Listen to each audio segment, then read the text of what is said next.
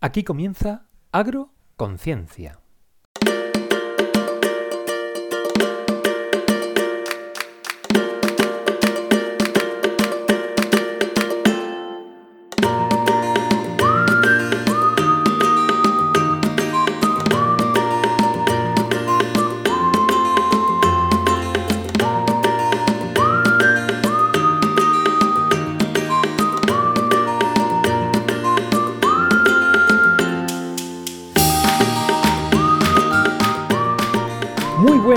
Tal estáis queridos amigos de Agroconciencia? Después de este largo verano sin programa, ya estamos aquí de nuevo. No podéis imaginar lo largo que se ha hecho esto de no hacer el programa. Espero que esta temporada nuevamente seamos capaces de hacerte compañía, de contarte cosas interesantes y prometemos hacer todo lo posible por no aburrirte. Y bien, este año tenemos como novedad que los amigos de radio, que es la radio de la Universidad de Sevilla, han querido contar con nosotros en su programación. Ellos sabrán. Para los que nos conocéis, ya sabéis que estamos en las redes sociales como programa Agroconciencia, en las plataformas de podcast más populares y también en YouTube. Si queréis contactar con nosotros, como siempre, tenéis el correo oyentes agroconciencia.es o las redes sociales. Y como hoy es el primer día de la segunda temporada y no queremos saltarnos la escaleta, vamos directamente con la tertulia. No sin antes pediros disculpas ah, por el sonido porque es posible que estéis escuchando algo de eco en el ambiente, ya que por primera vez estamos grabando el programa en la Escuela de Ingeniería Agronómica de Sevilla y aunque el sonido no es como quisiéramos, estamos encantados de estar en la escuela haciendo algo que nos gusta y es estar con los compañeros hablando de ciencia y agronomía. En fin, vamos a dejarnos de presentaciones y pasemos a la tertulia.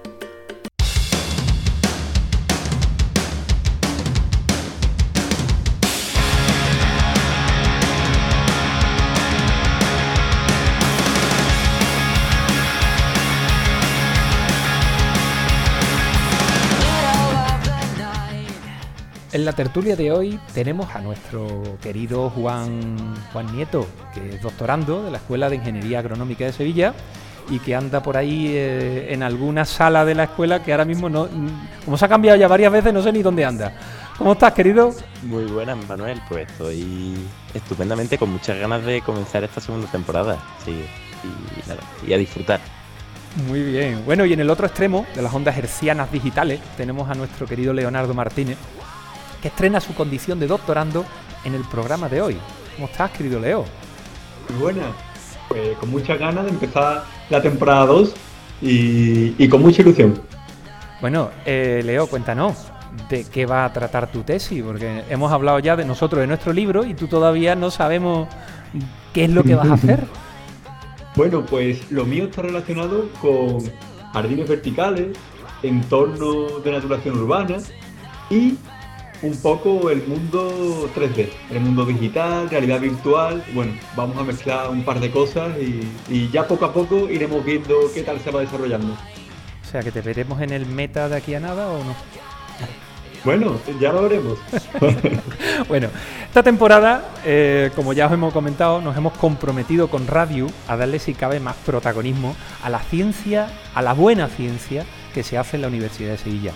Y por eso, en el programa de hoy queríamos hablar eh, de algo que fuera investigación vanguardista, es decir, lo que se suele llamar frontera del conocimiento. Cuando hicimos la lluvia de ideas a la hora de preparar el programa, de repente apareció una palabra que nos dejó, bueno, o al menos a mí me dejó con el paso cambiado. Y es la palabra hiperespectral. Ahora pongo la voz de Ike Jiménez y pregunto, ¿qué será eso de hiperespectral? Y sobre todo, ¿qué tiene que ver esa tecnología con la agronomía? Pues para responder a esta y otras preguntas, no van a tener que esperar a la publicidad porque ya saludamos a nuestro querido amigo Pedro Castro. ¿Cómo estás, Pedro? Buenas tardes. Muy, muy bien, muy contento de que me hayáis ofrecido esta oportunidad de poder participar en el programa. Y, hombre, siempre viene bien dar promoción a radio en la Universidad de Sevilla, ¿no? Y darnos a conocer aquí en la Escuela de Agrónomo. Muy bien. Bueno, Pedro, antes que colaborador del programa es fiel oyente, el cual estamos muy agradecidos. Y, y nada, y aparte de eso es doctor ingeniero agrónomo, él es profesor e investigador de la Escuela de Ingeniería Agronómica de Sevilla y su línea de investigación se centra, en, entre otras cosas, fijaros, ¿eh? en la detección temprana de enfermedades de las plantas con la ayuda de inteligencia artificial. ¡Wow! Esto, que parece ciencia ficción, es decir, ver más allá de lo que ven los ojos, en la actualidad es una realidad. Y así lo demuestra un estudio de investigadores de la Universidad de Sevilla, bueno, en realidad es un artículo que, escribe un colega belga con, el que participan miembros de, la Universidad de Sevilla y que se titula, eh, ahora viene mi inglés macarrónico, The Automation of Hyper... Bueno, lo que es lo mismo, la automatización de la construcción de bibliotecas de entrenamiento hiperespectral. Un estudio de caso para cultivo de trigo y papa. Es decir, este artículo habla de la detección temprana de enfermedades y las ventajas que ello conlleva. Imaginemos que pudiéramos tratar, por ejemplo, el fusarium, ¿no? que es una, eh, antes de que mate a la planta. El fusarium, para que no lo sepa, es un hongo que ataca, entre comillas, los vasos sanguíneos de las plantas y las mata directamente. Normalmente, cuando ya somos capaces de darnos cuenta de los síntomas, es cuando la planta ya está muerta o casi muerta y no se puede hacer nada. Pero ¿y si fuéramos capaces con tecnología de poder detectar a una planta enferma antes de poder verla? Ahí entra la fotografía hiperespectral. Y, pero bueno, antes de hablar de fotografía hiperespectral, eh, ¿qué, son, ¿qué es eso? ¿Qué, son las mediciones hiperespectrales? ¿Quién, quién se atreve? Bueno, eh, antes quizá de, meternos en el mundo de, toda esta tecnología, eh, yo creo que es muy importante que el oyente eh, tome conciencia de lo importante son las enfermedades y por qué es necesario toda esta detección temprana y, y, por qué de verdad esto puede ahorrarle mucho dinero al agricultor ¿no? y al sistema agrícola en general. O sea, las enfermedades pueden reducir la cosecha pues desde porcentajes relativamente importantes hasta prácticamente acabar con la totalidad de la cosecha, ¿no?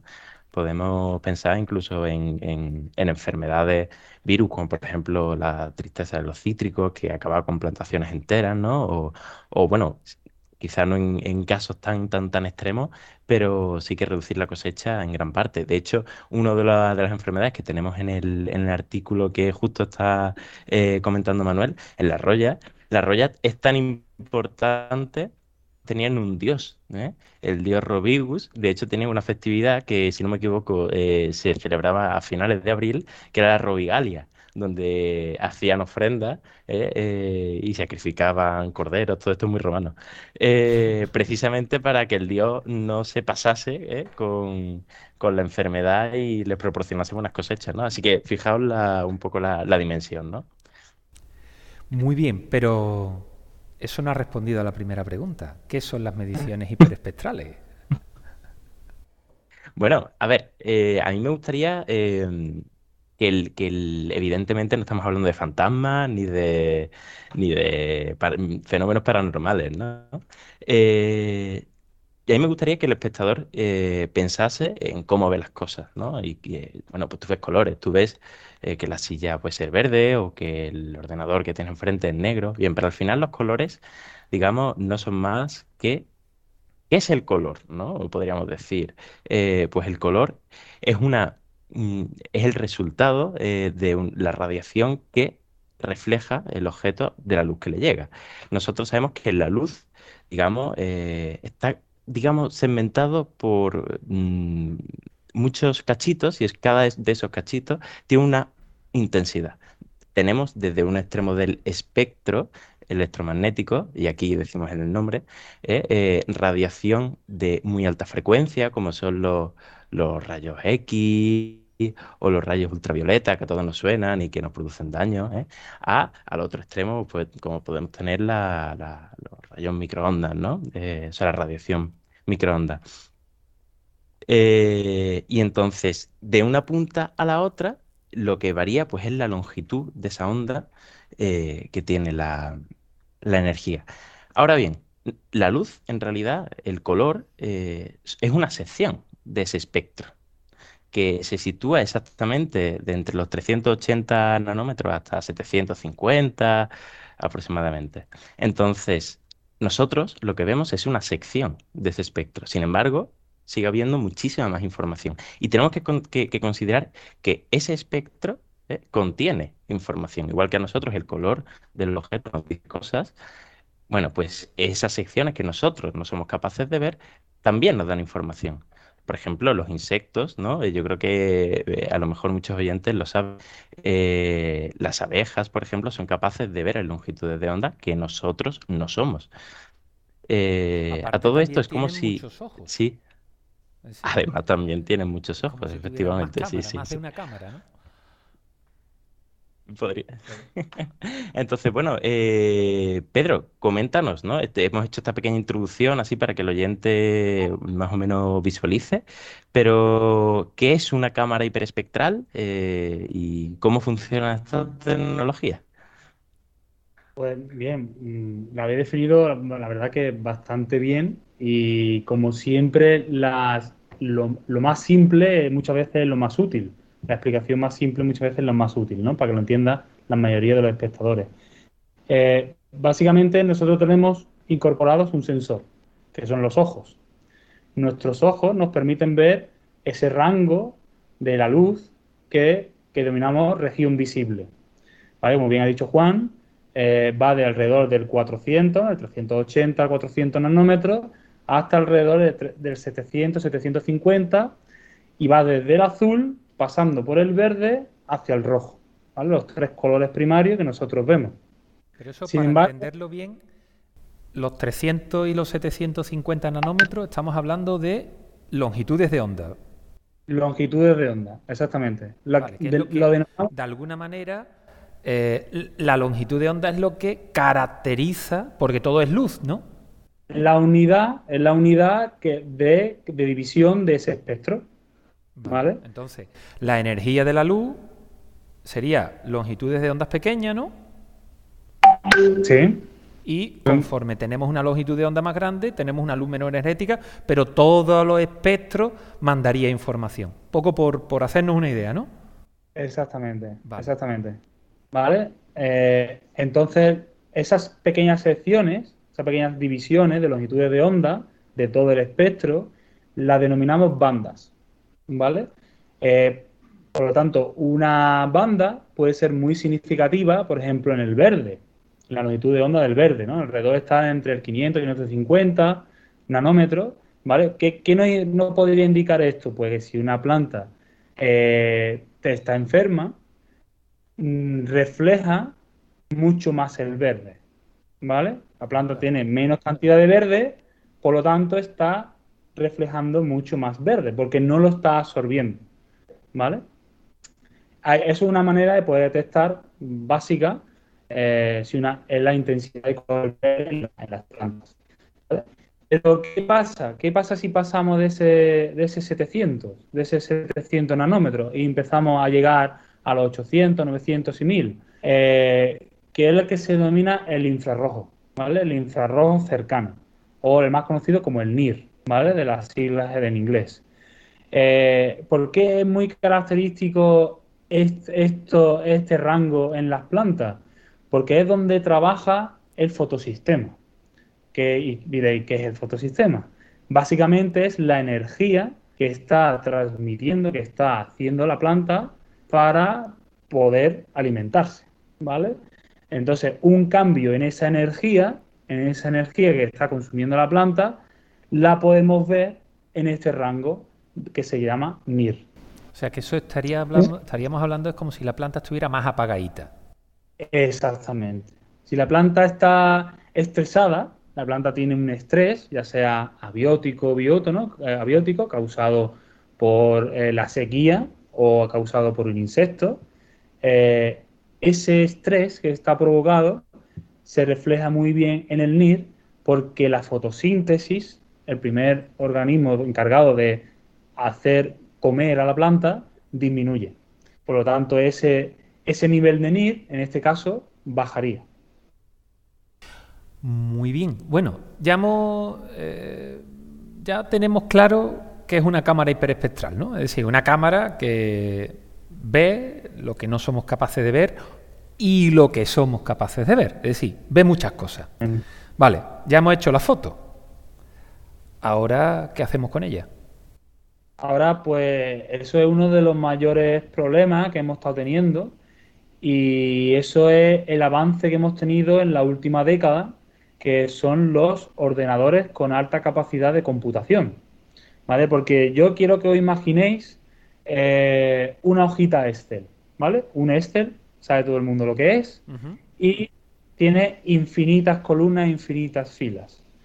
Pues yo de esta, de esta imagen obtendré una multiplicación básica, ¿vale? Si multiplicamos 100 por 100 columnas y filas, ¿no? Tendremos un número de valor, ¿no? Un número total, ¿no? Que serán 10.000 números, ¿no? A tratar.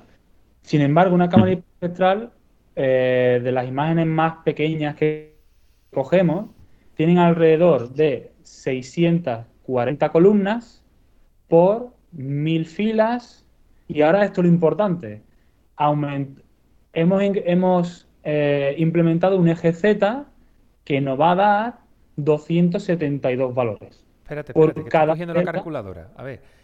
Vamos a ver. Que, que el, número, el número me parece a mí que el número no va a ser chico. 640. 640. Por mil filas. ¿Sí? Y 272 con, digamos, capas. ¿Vale? O sea, una hojita de Excel, por otra hojita de Excel, por otra hojita de Excel, por otra hojita de Excel. Llenas de 640 por 1000, ¿no? Entonces tenemos 174.080.000 datos. Es, exactamente. Entonces, ¿Y eso es una foto con calidad baja. Eso es, sí, sí. Eso es, vale. Eso es más o menos, eh, eh, depende, eso, está diseñado sobre todo para estar montado en un dron. ¿vale? Para estar a cierta altura.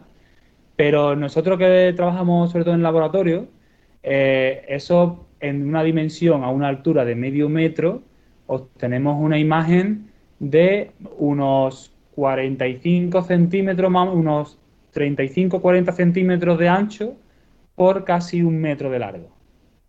¿Vale? O sea, es medio metro. En medio metro tenemos 175 millones de valores de esa superficie. En una foto. En una imagen. ¿Cuántas, imágenes hace... hacemos? Ahí está la clave. Según el diseño experimental que tengamos, pues imaginaos, podemos tener, por ejemplo, cinco enfermedades, eh, podemos tener cuatro tratamientos, o sea, cuatro productos que combatan esa enfermedad, ¿vale? Y normalmente la multiplicamos por tres o por cinco veces esa misma planta con ese tratamiento y enfermedad, ¿vale? Entonces multiplicamos 5 por 4 y por 3, ¿vale? Bueno, Nos sale 1,74 pues, por 10 elevado a 10. ¿Vale? Y si ese número lo cogemos en un día, si además repetimos esa medición durante un periodo de tiempo, cada, por ejemplo, cada tres días, ¿vale? Para ver esa, secuencia de la enfermedad, cómo va avanzando la enfermedad o no, pues tenemos un número bastante curioso de datos. ¿Vale? Bueno, y Pedro, ¿qué capacidad, o sea, me llama la atención, qué capacidad de, almacenamiento necesitas para guardar tal cantidad de datos? Eh, muy buena pregunta, porque la verdad que uno de los problemas que hay es el almacenamiento, ¿no? Y, exacto. Eh, la cámara de por sí tiene un disco duro interno donde va guardando toda esa información, pero luego está claro que hay que descargarla, ¿no? Porque vamos a seguir trabajando con ella. Eh, una imagen normal de, esa escala pesa alrededor de unos 500 megabytes, ¿vale? Mira, no es muy grande, no es muy grande, pero porque está comprimido, está comprimido. Si yo para darle uso a esos datos y poder trabajar con ellos, para sacar esa, ese Excel, ¿vale? Normalmente está ocupando alrededor de unos 4 gigas, 4 gigas y medio por imagen, ¿vale? Madre del amor hermoso. No, no, es... Claro, el último, el último proyecto que hemos tenido así muy sencillo, hemos tenido alrededor de las 250, 240 imágenes, pues ¿a cuánto nos hemos ido? Multiplicamos por 4 y nos hemos ido a un tera. ¿vale? Un tera de, información. Son muchísimos datos, muchísimos datos. Y vale, ahora, venga, tenemos el, tera de información. Eh, ¿Cómo detecto yo lo que quiero detectar? Ahora tendré que hacer algo con eso, ¿no? Exactamente, o sea, eh, uno a uno, celda a celda, no podemos ir viéndola, o sea, ni tiempo físico, ni mental, ni capacidad tenemos para hacer eso. aquí entra el ordenador, la capacidad de cómputo que tiene el ordenador, ¿no? La capacidad de hacer unos cálculos matemáticos, pero con la ayuda de la inteligencia artificial, ¿vale?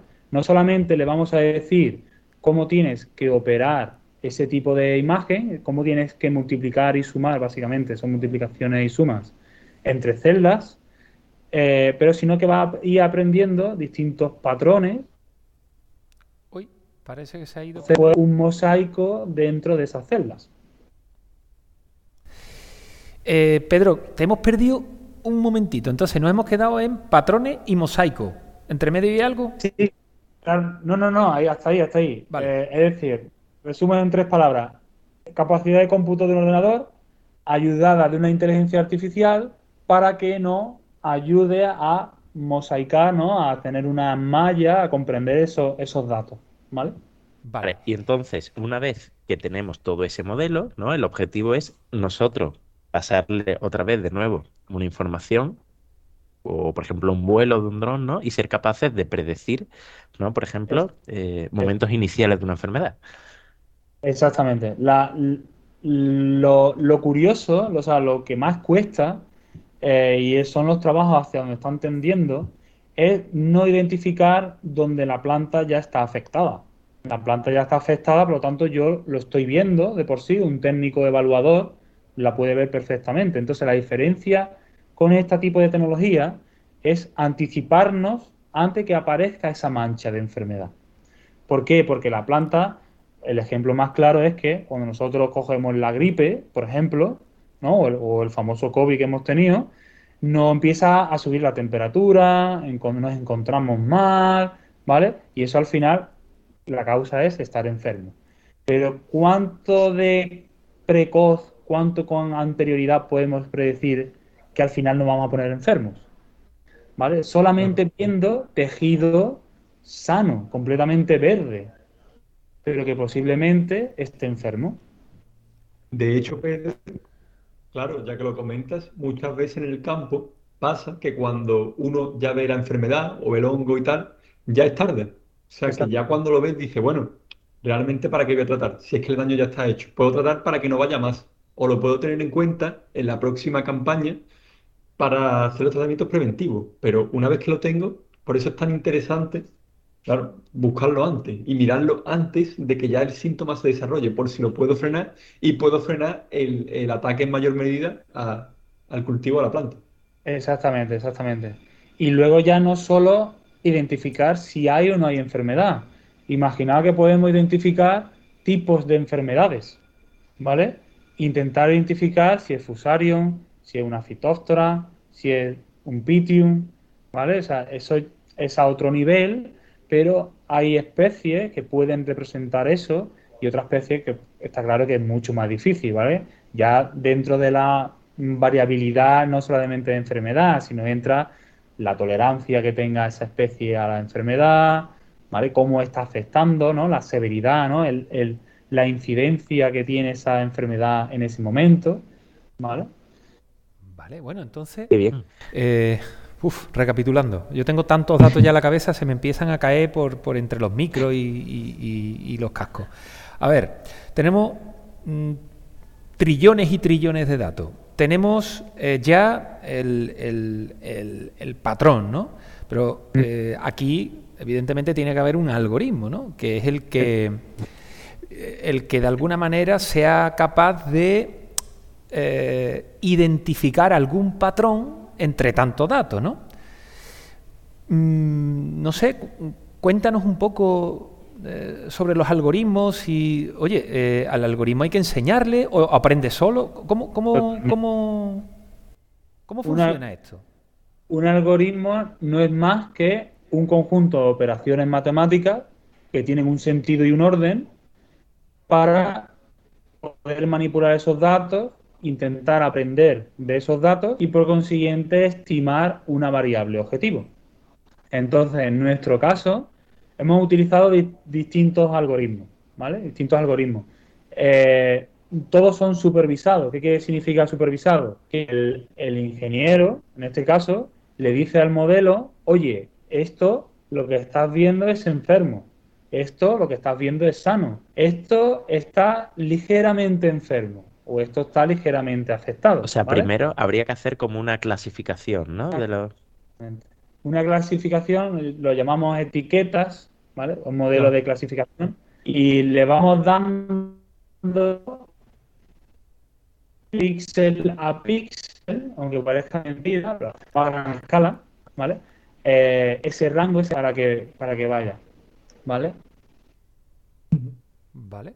Madre mía. Pues, qué, interesante. y, bueno, eso. Eh, no, te iba a preguntar que, ¿lo habéis conseguido? ¿Habéis conseguido buenos resultados con esto? Sí, sí, no, totalmente. Hemos, hemos hecho una estimación de un parámetro fisiológico, como es el intercambio gaseoso, ¿no? Cómo respiran las plantas, lo más importante.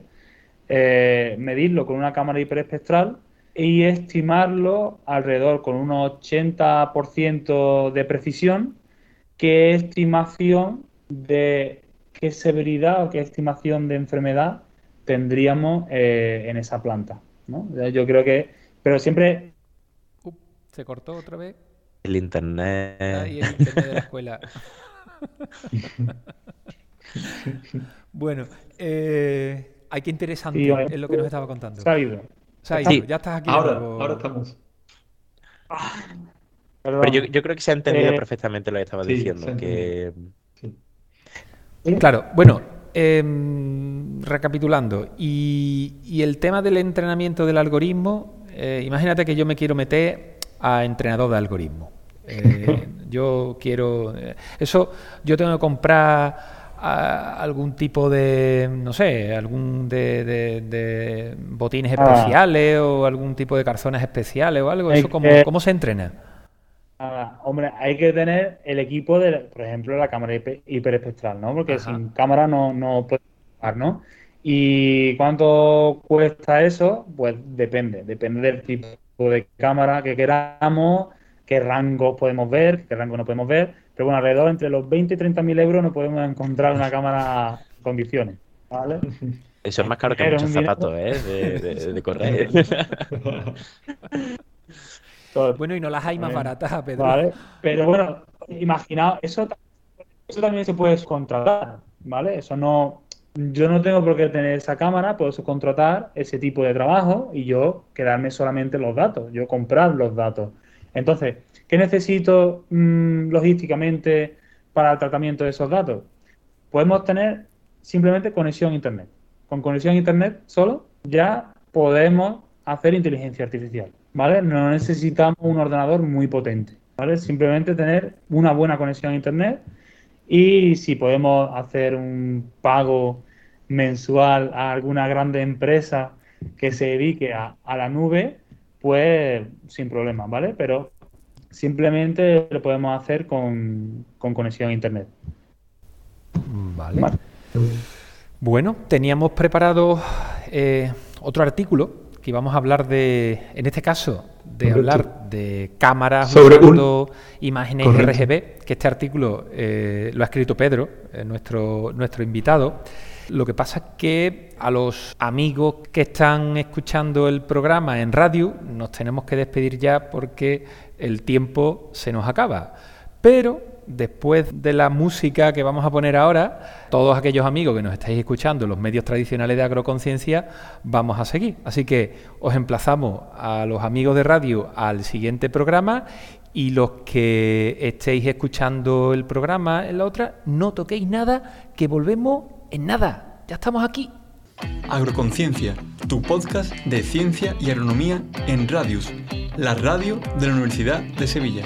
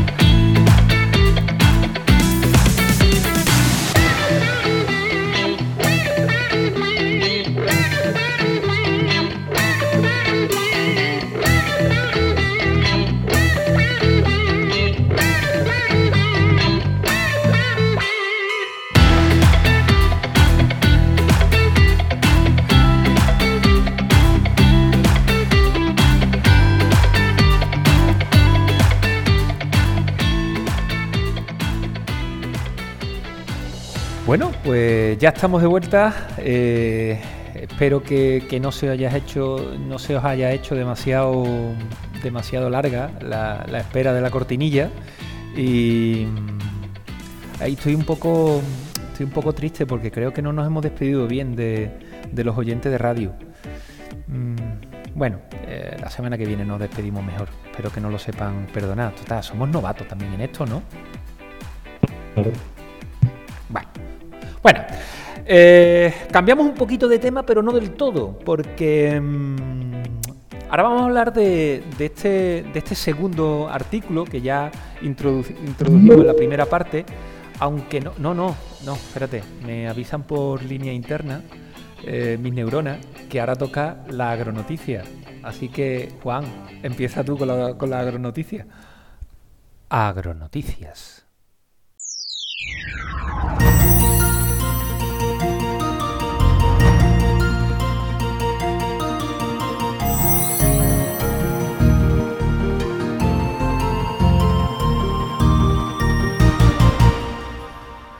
Bueno, pues os traigo hoy eh, una super agronoticia, ¿eh? que esto ya va a ser así a partir de ahora, cada vez que hagamos el parón, después de la parte que se va a emitir en, radio, en la que os vamos a comentar pues una noticia de agronomía y ciencia, digamos, todo mezcladito ¿eh? y empacado en forma de pildorita para, bueno, contar cosas interesantes. Y hoy os traigo un proyecto que se llama el proyecto Diver Farming, eh, para que los conozcáis, que su objetivo es diversificar los sistemas agrícolas, ¿no? Y en concreto eh, ha salido una noticia eh, que em, lo que se ha hecho ha sido diversificar los cultivos de almendro en secano. ¿Con qué? Pues con cultivos, digamos, entre lo que son los árboles, con cultivos perennes, como puede ser el tomillo o la alcaparra, dos especies también de secano, ¿eh? muy adaptadas a, la sequía eh, y en la que estamos favoreciendo, digamos, el secuestro de carbono, mientras estamos proporcionando segundo, un segundo ingreso a la, a la explotación y reteniendo suelo en la conservando el suelo, prevención de, digamos, reduciendo la erosión, en fin, todas estas cuestiones tan importantes que ya hemos comentado en otros capítulos de la primera temporada, ¿no? Así que por aquí tenéis, os pondremos seguramente en la descripción el, enlace, ¿eh? Y bueno, eh, más si queréis saber más información. yo simplemente un apunte por, por la importancia que tiene eh, porque muchas veces hemos hablado nosotros ya en este programa, no me acuerdo eh, ahora mismo en qué, en qué capítulo fue, hemos hablado ya de los cover crops, hemos hablado ya de, combinar diferentes especies porque se, complementan. Eh, muchas veces nos encontramos los campos de cultivo con un monocultivo y no se permite absolutamente a ninguna otra especie crecer y es porque se considera una mala hierba. ¿no? Esa es un poco la, primera, la primera definición de mala hierba. Es todo aquel cultivo que no quiero que esté en mi campo de cultivo. Y, este proyecto a mí me ha llamado mucho la atención cuando, cuando hemos estado viendo la noticia y es porque eh, no solamente no compite con el cultivo principal, sino que además beneficia a la explotación eh, económicamente hablando. Es decir, eh, tenemos ahí una doble, una doble ventaja ¿no? Eh, en, este, en este caso. Por eso me parece tan importante y tan interesante y, bueno, y sobre todo si alguien está interesado, eh, dejamos el enlace en, el, en el blog, en agroconciencia.es, para que lo pueda para que lo pueda. Bueno, decir, decir por supuesto que este proyecto es un proyecto europeo en el que eh, colaboran numerosas instituciones a nivel europeo, ¿no? Pero este eh, caso concreto es eh, aquí en España. De hecho, el ensayo está hecho en Murcia, ¿vale? Para que para todo aquel que lo quiera saber. En fin, bueno, pasamos ya que hemos cumplido con, la escaleta. Por una vez en nuestra vida estamos cumpliendo con el horario, estamos cumpliendo con, las escaletas y no nos vamos a sobrepasar de más de, del tiempo previsto. En fin. De todas formas, para la noticia, Juan, lo has hecho muy bien, pero yo creo que para la semana que viene vamos a tener que buscar a un becario que lo haga, ¿vale? Entonces, eh, seguimos con la, con la tertulia y, bueno, vamos a hablar de, ese artículo que estábamos hablando de, de, lo que es la estimación del, del Leaf Area Index, del, lo que es el LAI, ¿no? el, índice de área eh, foliar, a través de modelos eh, de inteligencia de lo que es el deep learning, inteligencia eh, artificial profunda, ¿no? por decirlo de alguna manera, una, una traducción chapucera que yo suelo hacer. Y, pero en vez de utilizando cámaras hiperespectrales, en esta ocasión vamos a utilizar cámaras RGB. Para que no lo sepa, una cámara RGB es la cámara que tenemos en el móvil. Entonces, ¿qué podemos hacer con una cámara de foto ordinaria? ¿Qué podemos hacer con inteligencia artificial? ¡Wow! Eh, creo que podemos hacer bastante. Y Pedro nos va a comentar su artículo, pero antes que nada a mí me gustaría, porque he introducido el concepto LAI, ¿no? lo que es el índice de, área foliar. A mí me gustaría saber qué es el LAI, por qué es importante conocerlo y, sobre todo posibles utilidades ¿no? que tiene esto. ¿no? Claro, pues el LAI o índice de área foliar básicamente es el resultado de la división entre el área de las hojas en metros cuadrados y el área del suelo del cultivo en metros cuadrados. Entonces, este índice nos permite estimar la capacidad fotosintética de las plantas, se relaciona con la productividad, la cantidad de agua que consume y, muy importante, el carbono emitido. Entonces... Una pregunta, Leo. Entonces, esto es como decir si tengo un coche de 50 caballos o tengo un Ferrari de 500 caballos. Correcto. Correcto. Vale. yo, yo lo que estoy identificando es la, potencia de, la potencia de por así decirlo, claro. Y no solamente eso, sino cuánto cubre de, de terreno o las hojas como son, porque, claro, para distintas especies, evidentemente es distinto. No es lo mismo las especies perennes, los cultivos leñosos, que lo que son los cultivos herbáceos, aunque hay cultivos herbáceos que llegan a cubrir prácticamente un porcentaje muy alto de, la parcela. Entonces, bueno, el índice de área foliar es muy importante en la ciencia agronómica. Ajá.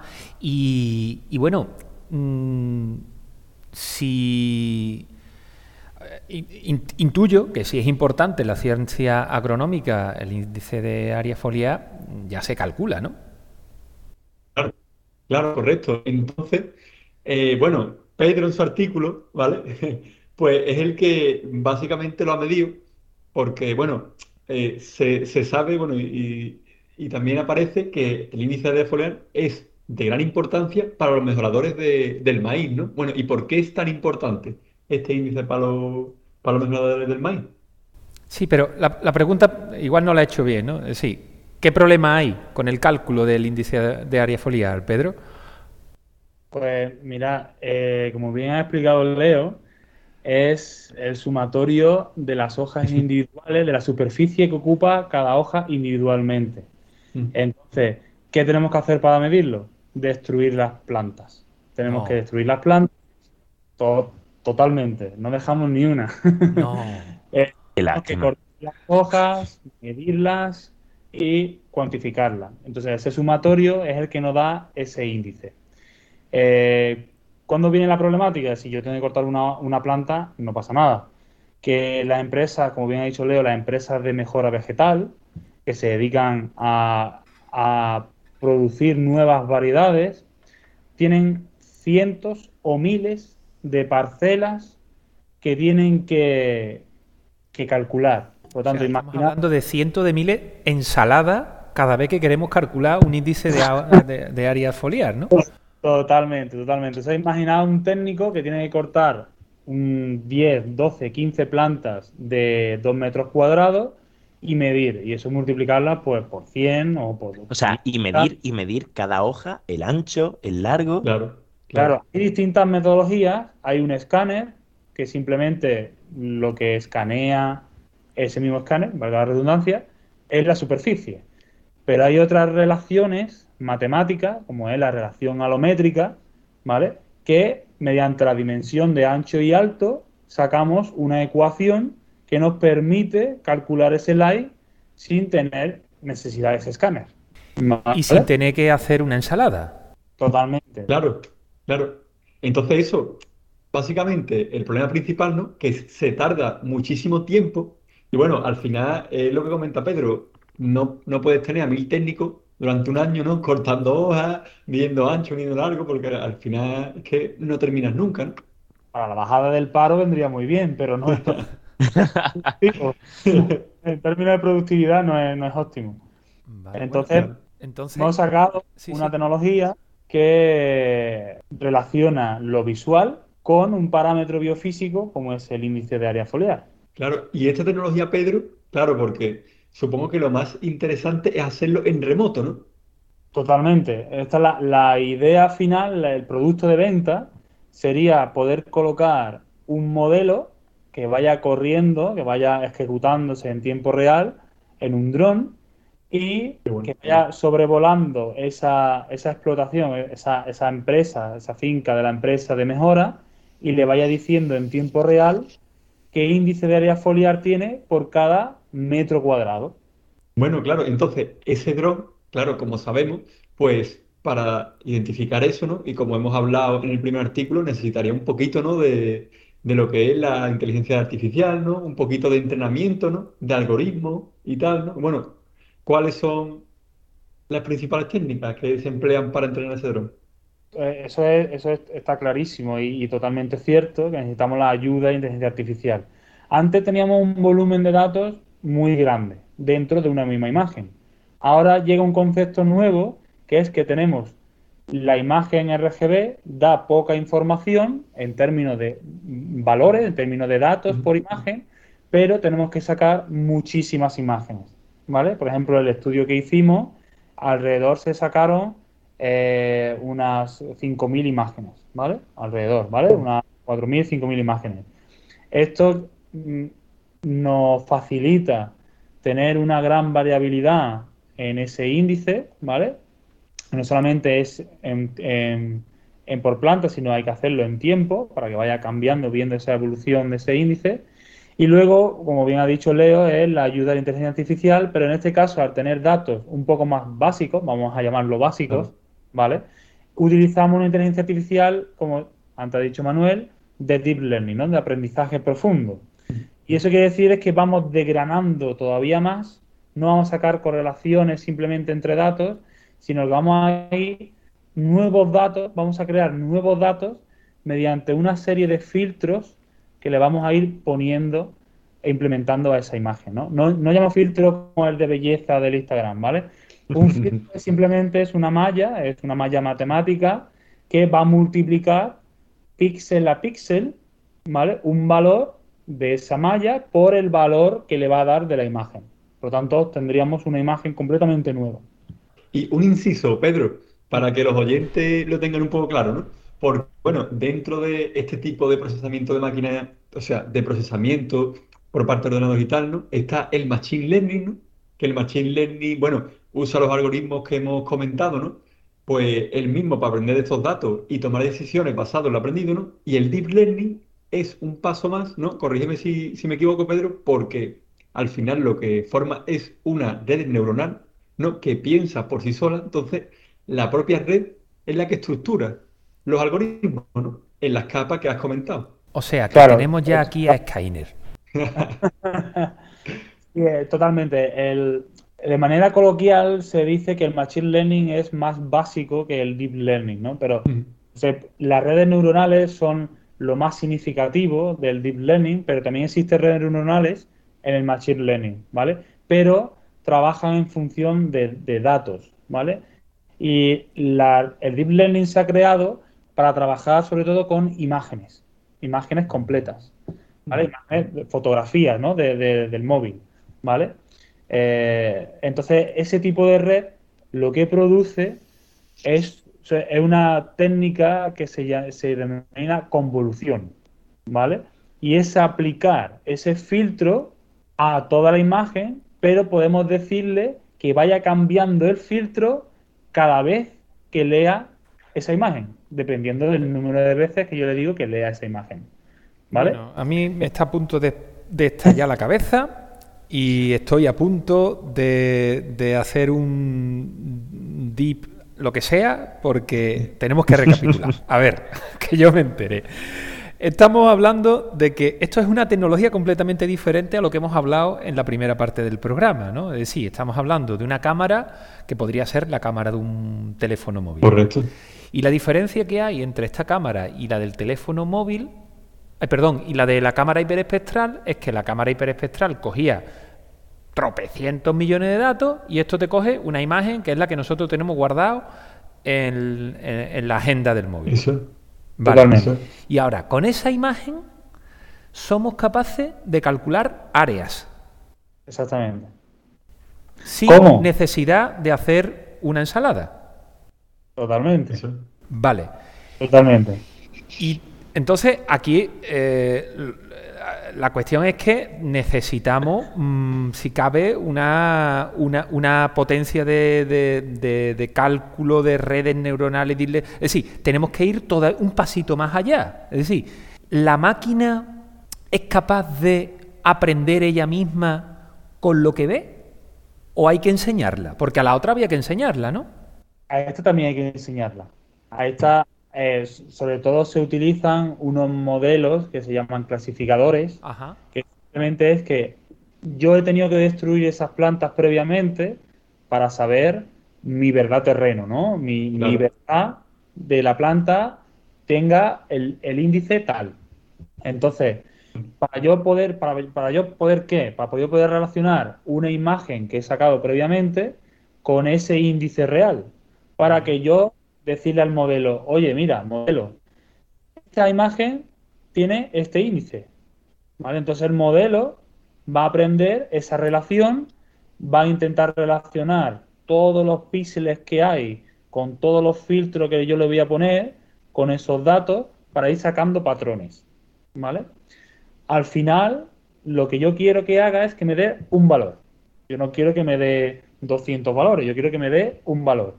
Y entonces, lo que hará será con un porcentaje de acierto, siempre, en qué clase, en qué etiqueta estarán más próximos y me la devuelve como mi solución.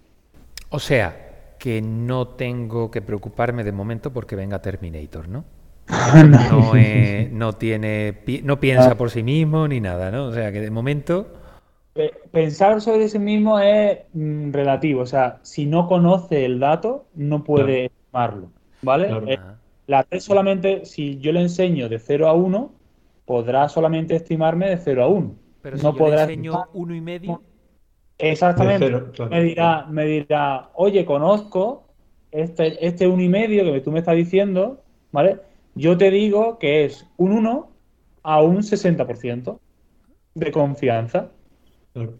no, Vale. no es Ahí Terminator. está. no. Ahí no, totalmente no. Pero la ventaja que tiene este tipo de modelo es que eh, va sobreajustando esos errores por sí solo. O sea, que Vale. el modelo cada vez que se vaya Claro. usando va mejorando, ¿no? Va Cada aprendiendo. el entrenamiento que va haciendo, el modelo compara con una cosa real que él tiene que conocer y te dice el porcentaje de error que ha tenido. Y él solo recalcula la base, la base del modelo, el inicial del modelo, para luego en el, en el siguiente entrenamiento poder hacerlo mejor.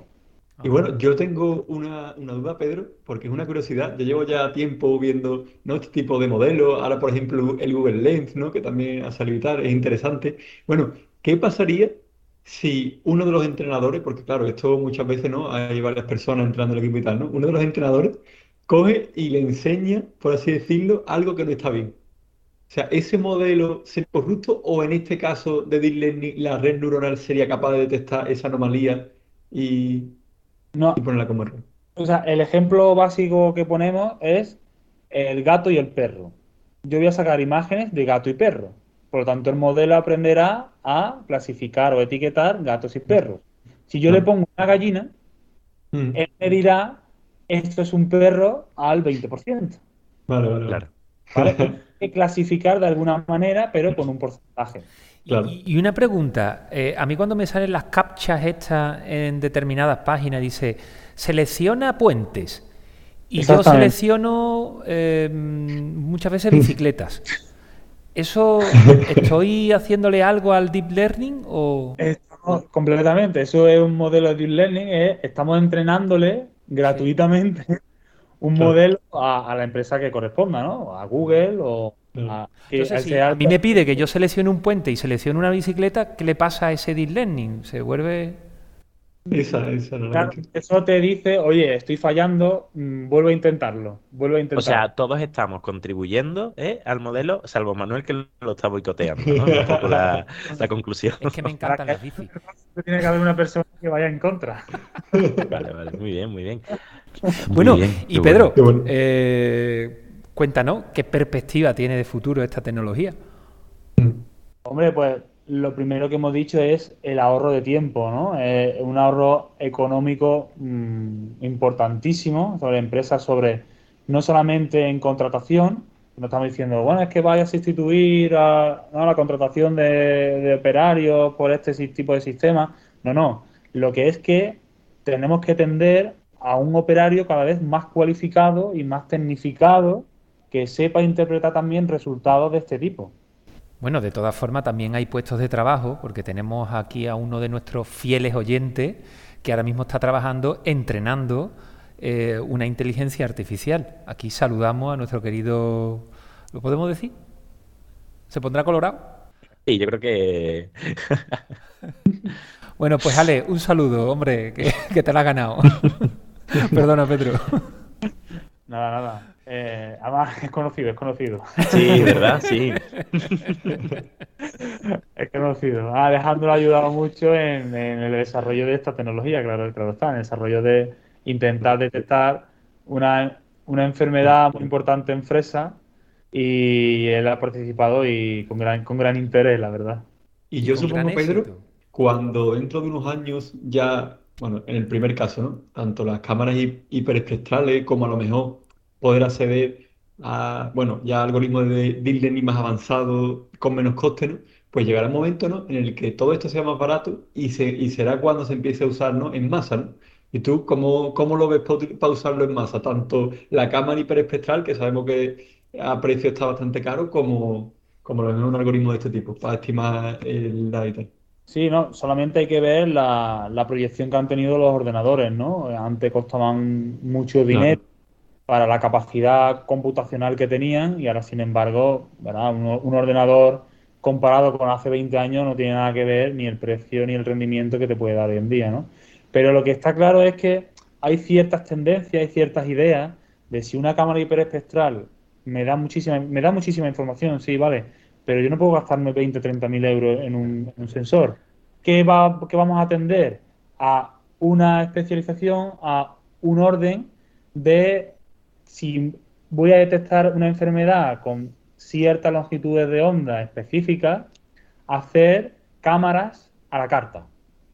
Hacer cámaras a la carta. Por ejemplo, si mi es de olivar o un, cultivo que yo, que yo vaya repitiendo eh, campaña tras campaña, voy a tener siempre esas enfermedades presentes, pues oye, voy a comprar una cámara dedicada a mi cultivo y a mis enfermedades. Claro. Pedro, yo tengo una pregunta, porque esto, bueno, eh, creo que todos vemos que se podría aplicar a diferentes sectores, ¿no? Fertilización, riego, ¿no? Y podríamos ver. Pero cuando entran en interacción, digamos, e-, estos factores, ¿no? Por ejemplo, hay una deficiencia nutricional que vemos que por separado sí que se, quizás se podría identificar, y una enfermedad, ¿no? A la vez. Claro, aquí ya los modelos se complican, ¿no? O, o digamos, esa robustez quizá podría conservarse. Eh, todo, depende de la cantidad de volumen de datos que tengamos. Si le decimos, si podemos etiquetar o hay un patrón, hay una regresión que podamos decir que esa deficiencia de nutrientes está correlacionada con esa enfermedad, podemos ir eh, etiquetando esos valores de esa manera. Ahora, si los efectos son totalmente distintos, eh, vamos a poner un ejemplo, la deficiencia de nutrientes hace una clorosis de la hoja eh, completamente diferente y tenemos una enfermedad vascular que va taponando esos, esos vasos de alimentación, eh, cambia totalmente la historia. Entonces, ese tipo de modelos hay que entrenarlo, hay que volver a entrenar, hay que enseñarle Claro. ese nuevo- esos nuevos datos. Y claro, yo ahora mismo estoy súper preocupado porque aquí somos cuatro, cuatro ingenieros agrónomos. ¿Y dónde va a quedar el papel del ingeniero agrónomo con esta tecnología? El diseño. Eh, tenemos que tener un diseño experimental, un diseño de conocimiento base, de ciencia básica, de saber ciclo de enfermedad, o sea, deficiencia de nutrientes, qué Claro. cultivo es, y luego la aplicación de este tipo de tecnología. Eh, yo, como digo mucha gente me pregunta, yo no soy promo- yo no soy programador, yo soy ingeniero agrónomo. Yo tengo que saber cómo funciona el código, pero el código yo le puedo pedir a un compañero informático que me escriba el código. Claro. No tenemos ningún problema. Pero claro, esa multidiscipli- mul- Multidisciplinalidad, ¿no? Disciplinar. que se ha quedado cortado. Claro, correcto, claro. Al final, La claro, foto- al la final foto- esa... queda muy bien la foto. Sí, la foto- tiene yo creo que ni queriendo. Vale, ahora ya. Ya Ahora. vuelto, Pedro. Ahí. Eh, no sé dónde me he quedado. Recapitulo así rápido. eh, multidi- ahora no lo voy a decir bien. Multidisciplinaridad. El palabra, el palabra. Multidisciplinaridad. Vale. Eh, el ingeniero agrónomo tiene que saber cómo funciona ese Claro. código. ¿Por qué? Claro. Porque no estamos tratando de un, de un organismo inerte. Ese organismo está vivo, ¿vale? Sea animal o sea planta, pero ese organismo está vivo y cambiante, ¿no? Y cambiante con el, el ambiente. Entonces hay que ir modificando esos algoritmos, hay que ir metiéndole distintos eh, parámetros nuevos para poder ir ajustando y, como bien ha dicho Juan antes, a incluso hay distintas iteraciones, distintas combinaciones de efectos. Claro. Aparte, el propio ingeniero agrónomo tiene que ser el que de- después con esos datos decida cómo tratar, cuándo tratar, qué hacer, si aparece, como has comentado, a lo mejor con los años, eh, pues de unos hongos se desarrollan y vienen otros, ¿no? Entonces al final eso, pues el ingeniero agrónomo tiene que tener claro, ¿no? Cómo adaptar el algoritmo, cómo hacerlo, o sea que, en principio, Manuel, creo que nuestro trabajo está asegurado. Bueno, Totalmente. al final, Somos yo la creo que lo, más importante bien. es que al final lo que nos hace ser es todavía mejores profesionales, ¿no? Eh, un poco, un poco- o nos exige ser mejores profesionales porque al final la decisión eh, la seguiremos tomando nosotros. Bueno, eh, me da mucho apuro cortar porque yo estoy tan a gusto y, y me llevaría tanto tiempo aquí que no os voy a decir el tiempo que llevamos para que no, Sí, ¿verdad? Ya. para que no sorprendáis. Pedro, ¿qué tal la experiencia? Me ha encantado, me ha encantado. Yo, vamos, hablamos diariamente entre nosotros. pero no hay nada como esto, la verdad, de compartir una experiencia así es, es magnífico, ¿no? Y te hace, te hace reflexionar muchas veces esto, ¿eh? El dar a conocer la- lo que hacemos, ¿no? La, nuestra profesión a otro tipo de personas o a personas que están interesadas, pero a lo mejor no tienen acceso, pero el motivo que sea, y poder dar ese, esa pequeña pequeño pincel ¿no? de que le ofrecemos de, de nuestra profesión ¿no? que, que- que- que queremos y amamos. ¿no? y que es maravillosa y que sirve para alimentar la- la- la- a la humanidad y que, y que tenemos que darle valor y sobre todo a la ciencia agronómica. Leo, ¿qué tal la Correcto. vuelta, la vuelta al programa? Pues de lujo, la verdad, y más con un invitado como Pedro, que la verdad que me lo he pasado estupendamente. Yo, como dice Manuel, podríamos estar aquí hasta, no sé, las 10, las 11 de la noche, después nos pondríamos a ver algoritmos, ¿sabes? Y estas cosas, ¿no? Pero, pero bueno, la verdad que muy bien. qué bien. Don Juan, Sí, dígame. ¿qué tal la está, vuelta? bien, bien. ¿Qué tal la vuelta al programa? Bien, estupendamente. eh, con tenía muchísimas ganas de, de hacerlo y bueno, muchas ganas de, de seguir haciendo cositas nuevas, ¿no? Ya, veremos, ya veremos qué es lo que va, a pasar en esta nueva temporada. Yo creo que como mínimo vamos a pasarlo bien y, espero que los oyentes pues también lo hayan pasado igual de bien. Si se nos ha quedado algo en el tintero, pues podéis eh, ponernos a parir en las redes sociales o mandarnos un correo eh, oyentes arroba agroconciencia punto- eh, agroconciencia.es. Pero bueno, hasta aquí llegó el programa de hoy. Todo tiene un inicio, tiene un final. Muchísimas gracias, de verdad, Pedro. Eres un tío fantástico, apar- aparte de buen amigo, eres un divulgador de primera, ¿no? Y, nada, al oyente, muchísimas gracias por y, lo que decía, que esperemos que os haya gustado y os emplazamos al próximo programa que grabaremos próximamente. Recordad, eh, estamos en doble formato, formato Radius, un poquito más corto, y la versión extendida en agroconciencia.es y en las plataformas clásicas de podcast y, también en dónde, en YouTube. Bueno, en Spotify, en YouTube, en todo, sí, sí. Buscadnos, que seguro que, que nos encontraréis. Chicos, hasta la próxima.